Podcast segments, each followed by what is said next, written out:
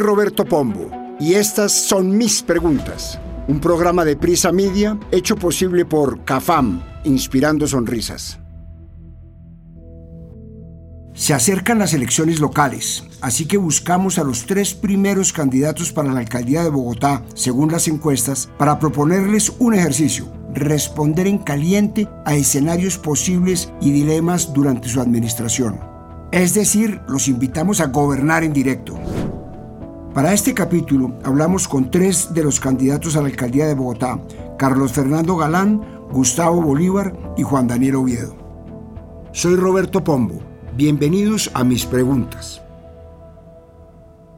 Con frecuencia los mandatarios recién elegidos llegan con un plan de gobierno para ejecutar en su mandato, pero al poco tiempo se dan cuenta de que en un país como Colombia los imprevistos son la norma. Como dice un viejo dicho del que no conozco el autor, el hombre hace planes y Dios se ríe. Así ha sido especialmente para los alcaldes de Bogotá. Los ejemplos son varios, pero citaré solo algunos. Unas semanas después de que Antanas Mocus asumiera como alcalde de Bogotá, sucedió el terrible atentado al Club El Nogal perpetrado por la guerrilla de las FARC que dejó 36 muertos. O solo un año después, cuando a pocos meses de que Luis Eduardo Garzón comenzara su alcaldía, sucedió el triste accidente del bus escolar del Colegio Agustiniano Norte que terminó con 21 niños fallecidos. Pero no vayamos tan lejos. La alcaldesa Claudia López casi inauguró su mandato con la pandemia de COVID-19 y ya sabemos todo lo que pasó en ese tiempo. Esta vez toco madera para que no pase ninguna tragedia parecida, pero siguiendo el ejemplo de los Case Selection de la revista Harvard Business Review, elaboramos una serie de escenarios del mundo real o dilemas a los que los candidatos deberán reaccionar y plantear una solución. Planteamos 11 escenarios posibles, los metimos a una bolsa y cada candidato escogió al azar. Luego les pedimos que nos dieran sus pensamientos, sus primeros dos o tres minutos de reacción frente a estas dramáticas situaciones. Desarrollamos escenarios que fueran posibles, aunque en este país todo es posible. Con esto buscamos ver el talante de los candidatos ante situaciones inesperadas y que normalmente no tienen cabida en planes de gobierno porque ya sabemos lo que tienen planeado, los hemos visto en los innumerables debates que han tenido en esta campaña, pero no sabemos cómo reaccionarían ante situaciones imprevistas en materia económica, de seguridad, social, de salud, de saneamiento, transporte, legal y política. Con este experimento también podremos ver qué han aprendido de situaciones recientes como el estallido social y la pandemia del COVID-19. Escogimos a estos tres candidatos por ser los primeros en las últimas encuestas públicas que miden la intención de voto para la alcaldía de Bogotá, como la del Centro Nacional de Consultoría, Inbamer y Guarumo. Así que entremos en materia y escuchemos las respuestas del candidato que va primero en las encuestas, Carlos Fernando Galán. Así respondió a estas situaciones. Para este escenario haré las veces de secretario de Hacienda. El contexto el país está atravesando una crisis económica, el Producto Interno Bruto cayó 7%, la caída más grande en nuestra historia, superando la de 2020 que fue de 6,8%. El sistema productivo nacional está pasando por serios problemas, pues sectores como las industrias manufactureras, construcción, comercio están en crisis y la explotación de combustibles y su exportación bajó a niveles históricos. La crisis energética también ha afectado la productividad del país. La plata que la nación nos gira por el sistema general de participaciones que usamos para cubrir gastos de educación, salud y agua potable está comprometida. Viene la situación. Alcalde, nos acaban de notificar que el sistema general de participaciones se quedó en los rines. No hay plata. Se suponía que había recursos hasta diciembre. Sin este ingreso no tenemos para pagar sueldos de docentes y profesionales de la salud el siguiente mes. ¿Con qué les vamos a pagar? ¿Qué vamos a hacer? Bueno, lo, primero que hay que decir es que los recursos de transferencias de la nación por el Sistema General de Participaciones al año pueden ser alrededor de 3.8, 3.7 billones de pesos. el faltante, si asumiéramos que es de un año completo, es de eso. Necesitamos 3.7 billones de pesos, 3.8. Para enfrentar ese reto, eh, lo primero que tenemos que hacer es garantizar que la educación y la salud siguen funcionando. Eh, y para poder garantizar eso, vamos a aplicar, digamos, varias medidas. Uno es hacer una revisión de todos los sectores de la administración para evaluar, dependiendo del momento en el año en que esto ocurra, qué recursos no han sido comprometidos y podrían ser sujetos de traslados presupuestales y hacer la modificación presupuestal que nos permita recoger los recursos en todas las entidades del distrito para atender esta emergencia y trasladar eso a los sectores de educación y salud para seguir atendiendo a los niños y a las personas que requieren de atención en salud. Segundo, Bogotá tiene un nivel de endeudamiento hoy que es alto, hay que decirlo, eh, lo ha subido la alcaldesa Claudia López, puede llegar a cerca de 12.4 millones de pesos, así lo vamos a recibir. Entonces, eh, eso no nos permite tener un margen muy grande de maniobra, pero sí nos permite eventualmente buscar recursos en la banca eh, que eventualmente, como medida de emergencia, a través de crédito, podamos complementar lo que trasladamos para poder aumentar eventualmente los recursos que permitan garantizar que llegamos allí. Y el tercer elemento que podemos implementar es recoger los recursos que nos da, por ejemplo, el Grupo Energía de Bogotá, eh, como dividendos y como recursos que aportan al presupuesto, que podemos destinar para esa emergencia. Entonces, con esas tres medidas buscaríamos atender la emergencia que surge por el freno a la llegada de los recursos del Sistema General de Participaciones, pero no nos podemos quedar en eso. Es decir, hay que pedirle a la Nación que le cumpla a Bogotá. No se puede desatender. Es decir, entendemos que hay momentos críticos, que puede haber momentos críticos, pero esto es una norma constitucional que exige que esos recursos lleguen a Bogotá. Entonces vamos a manejar una situación de caja compleja para el gobierno nacional con estas herramientas, pero vamos a insistirle que tiene que entregar esa plata tarde o temprano a la ciudad. Para este escenario, haré las veces de un asesor del alcalde. Alcalde, tengo unos audios que demuestran que su secretaria de gobierno, persona de alta confianza, recibió dineros indebidos para direccionar una contratación de la segunda línea del metro hacia una empresa que parece ser fachada y cuya representante legal es su empleada doméstica, la de la secretaria de gobierno. Hay dos opciones presionarla con los audios para que renuncie o abrir un proceso disciplinario que puede tardar dos años en resolverse y mientras tanto no se puede despedir a la secretaria porque sería renuncia motivada y habría que indemnizarla. Deme instrucciones, alcalde. Lo primero que hay que decir es que ningún gobierno está exento que alguna persona que haga parte de él cometa algún tipo de irregularidad. La diferencia es si el gobierno actúa frente a eso o no. Yo voy a actuar de inmediato. ¿Cómo se puede actuar? El cargo de secretario de gobierno es un cargo de libre nombramiento y remoción de parte del alcalde. Entonces nosotros perfectamente desde la alcaldía vamos a declarar la insubsistencia de esta funcionaria o este funcionario eh, para que salga del cargo. Segundo, vamos a trasladar el caso y las pruebas que conocemos a la Fiscalía y a la Procuraduría para que investiguen lo de su competencia. Eh, tenemos las herramientas legales para tomar esas decisiones. Primero, declarar la insubsistencia y segundo, garantizar que eso llegue a los órganos competentes, porque además no hacerlo y no trasladar eso a los órganos competentes es también una omisión de denuncia y es sujeto de eh, sanción para nosotros. Lo vamos a hacer. Y tercero, nombrar un secretario nuevo eh, que en el caso que usted menciona, creo yo, se refería más al secretario de movilidad, eventualmente, o podría referirse, teniendo en cuenta que es el metro, eh, y eventualmente podría haber, digamos, un rol o la empresa metro. Pero en cualquiera de los dos casos, secretario de movilidad o secretario de gobierno, podemos tomar esas decisiones. Sin subsistencia, traslada a órganos competentes y nombrar una nueva persona que esté, obviamente, por fuera de cualquier duda y garantice que se continúe el proceso y se verifique eventualmente qué impacto tuvo esto en el desarrollo del proyecto, porque todo eso hay que ponerlo en conocimiento de las autoridades, porque si eventualmente hubo un contrato que se logró a punta de coimas, es un contrato que puede estar viciado y eso tiene que ser la autoridad competente la que garantice que se toma una decisión ajustada a la norma. Ahora escuchemos las respuestas del candidato Gustavo Bolívar. Para este escenario, haré las veces de secretario de seguridad e iré a la PEPA. No hay contexto. Alcalde, siento ser el portador de malas noticias, pero acaba de detonar un carro bomba fuera de un centro comercial mientras estaba lleno. Hasta ahora se reportan centenares de víctimas, muchas de ellas mortales. Un grupo ya reivindicó el acto terrorista, lo que significa que rompieron el cese de hostilidades. ¿Cuál es el paso a seguir? Ya de, de inmediato, operación candado en la zona, tratando de capturar a los a los culpables o a los indicados.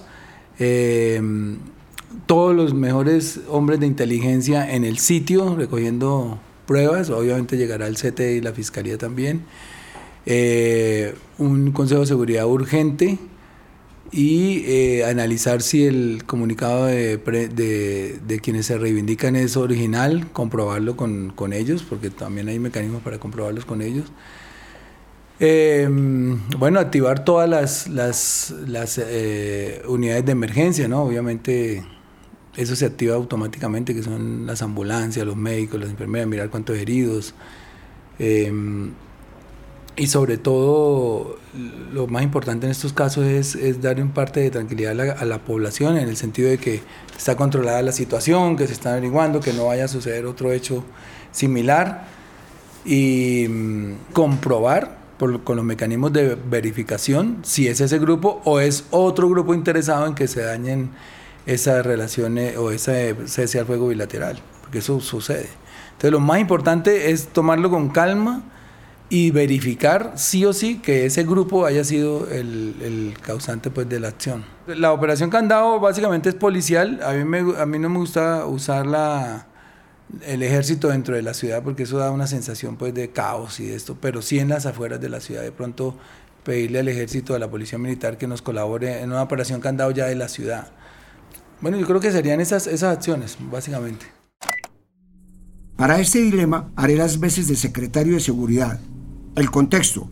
El hambre y la inseguridad sacaron la gente a la calle. Según un informe de Bogotá Cómo Vamos, 40 de cada 100 personas no pueden acceder a alimentación suficiente y el 80% de los encuestados han sido víctimas de delitos.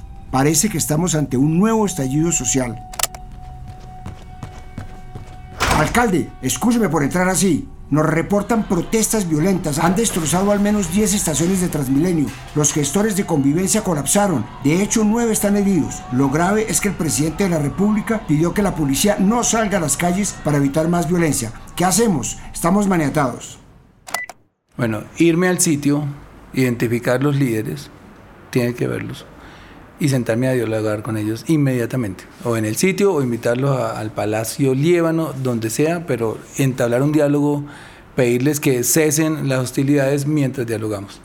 Y atender la, la, demanda, porque es que la gente no protesta por, porque le da la gana, porque está tranquila, porque hoy quiere acción. La gente está protesta porque está protestando porque tiene necesidades, porque está inconforme por alguna política gubernamental, por el hambre, y ese, y ese tema del hambre pues es, es, es, muy comprensible y uno tiene que ponerse en el lugar de el, del que está protestando, en este caso con hambre, para poder atender sus demandas. Y yo me reuniría con ellos inmediatamente, obviamente pues eh, primero que todo atender su, su, necesidad de hambre inmediatamente, activar también todos los, los protocolos para poderles llevar la alimentación, pero, pero sentarme con ellos a, a mirar cómo es que vamos a atacar el problema de raíz porque pues eh, si no a los 8 días va a haber otra protesta y después a los 20, a los 15.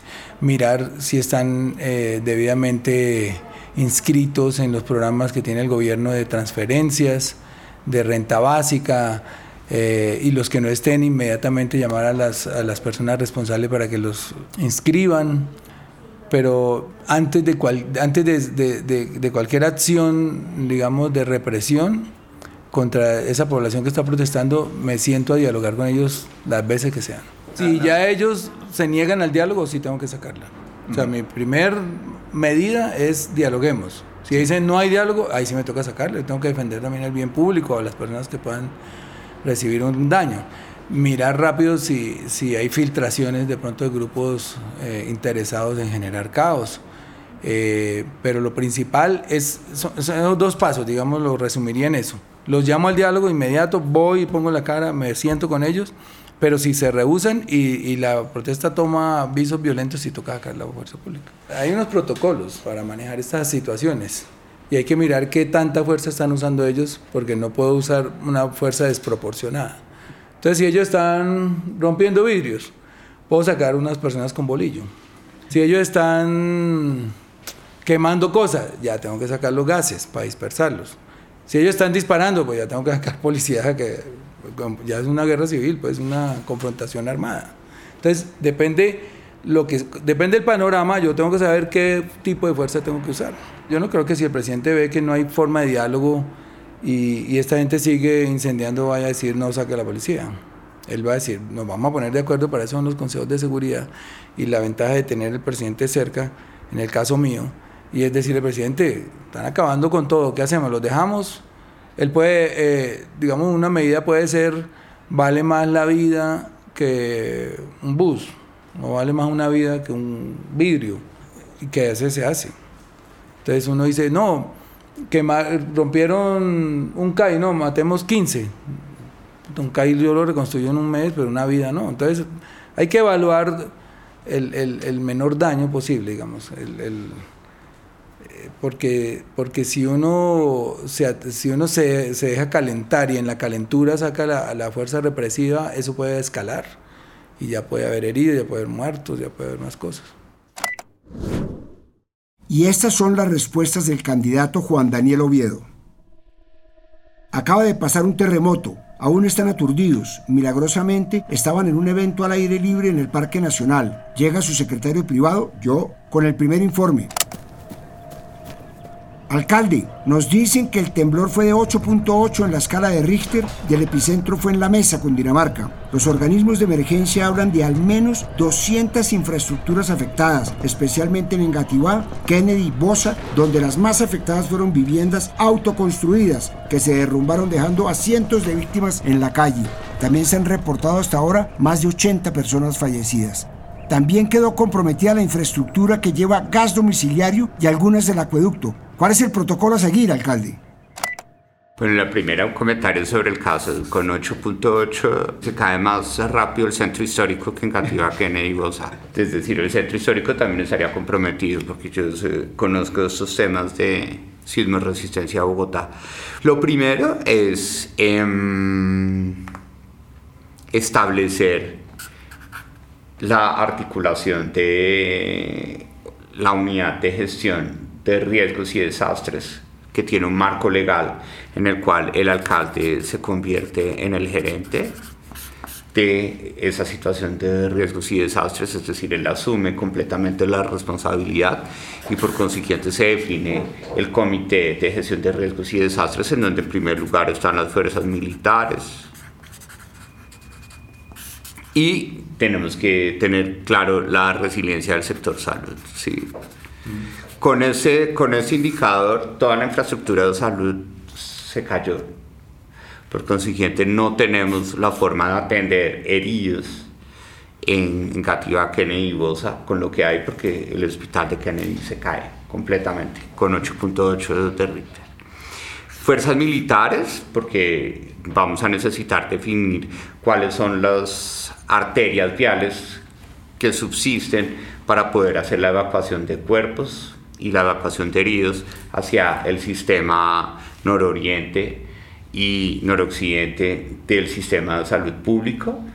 Y también tendríamos que generar en el sector salud una articulación de lo público y lo privado, porque tendríamos que establecer como toda la ruta de emergencias del sector privado del nororiente, que sí tiene sismos resistencia, donde vamos a tener que trasladar a todos los pacientes de riesgo menor eh, a unidades complementarias que tenemos que construir rápidamente con el apoyo de las fuerzas militares para que la atención prioritaria esté a los heridos de mayor impacto en la infraestructura, sobre todo privada y pública, de la parte nororiental de la ciudad. Entonces las fuerzas militares lo que nos llevarían es a desplegar rápidamente campamentos en las zonas donde haya suelo disponible parques metropolitanos o sedes, educativas de gran escala para poder tener, primero, alojar a, las personas que estaban en el sector hospitalario que no son de alta gravedad.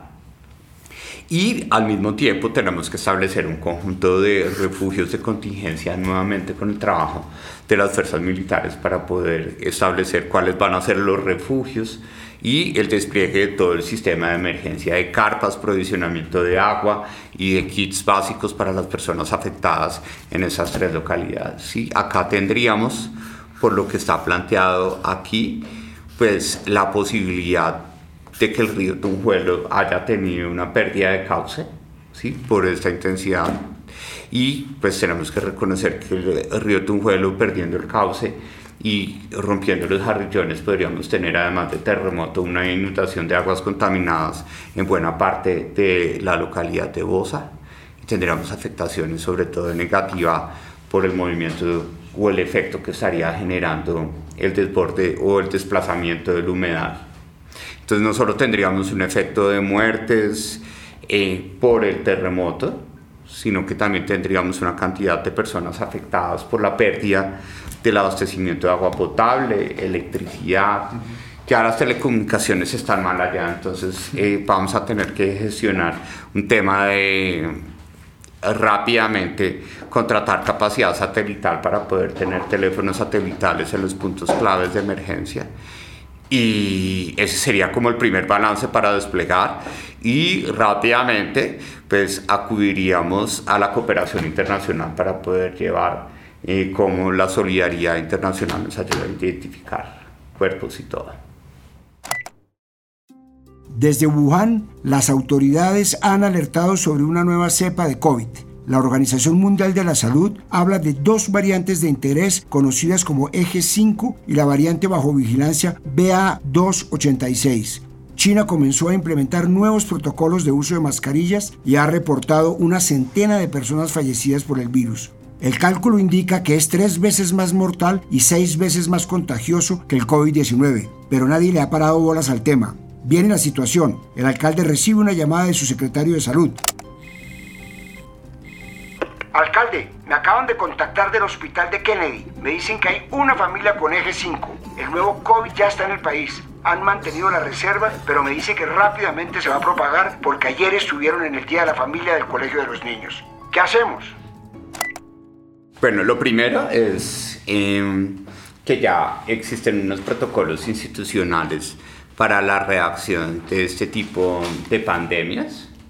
El Ministerio de Salud ya expidió un conjunto de resoluciones a través de las cuales permanentemente vamos a poder reaccionar frente a este tipo de situaciones.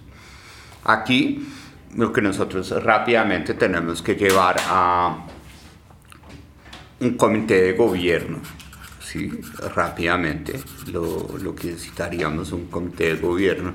En ese comité de gobierno nombraríamos un encargado ad hoc del proceso. ¿sí? No está bien que el alcalde sea el que gerencie todo esto. Necesitamos un respaldo para que haya la posibilidad de esta verificación entre lo que define el ad hoc en la coordinación con el equipo y el alcalde a través de ese comité de gobierno. Y lo primero que haríamos sería un cerramiento de los ejes estructurantes de la localidad de Kennedy, ¿sí? porque estamos en el hospital de Kennedy y adicionalmente, por prevención, haríamos un plan 2 de cerramiento, el 1 en Kennedy y el 2 en Bosa. ¿sí? Entonces, con los ejes estructurantes de cada localidad, la avenida Bosa, las Américas, todos los ejes estructurantes, definir un cerramiento, ¿sí?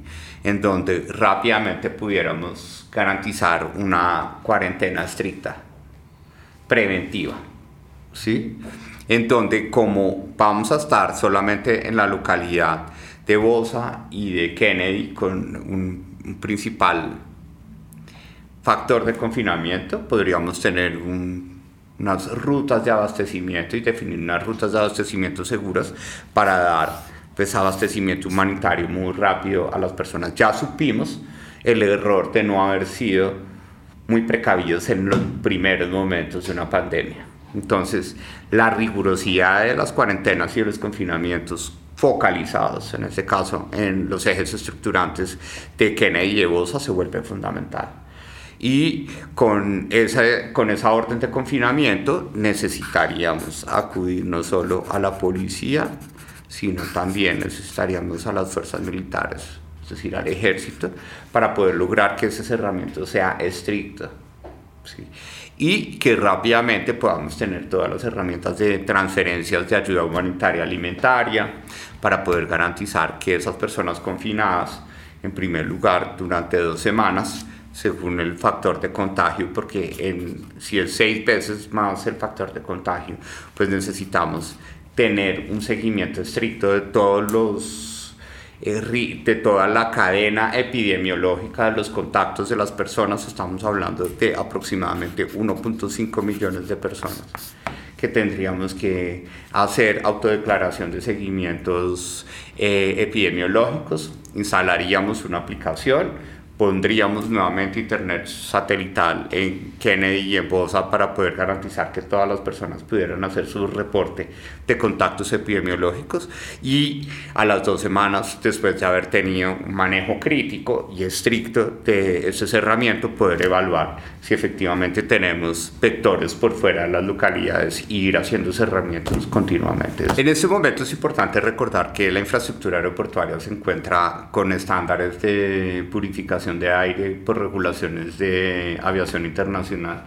que llevan a que la posibilidad de esos contagios en estos espacios se haya reducido por los efectos de purificación del aire.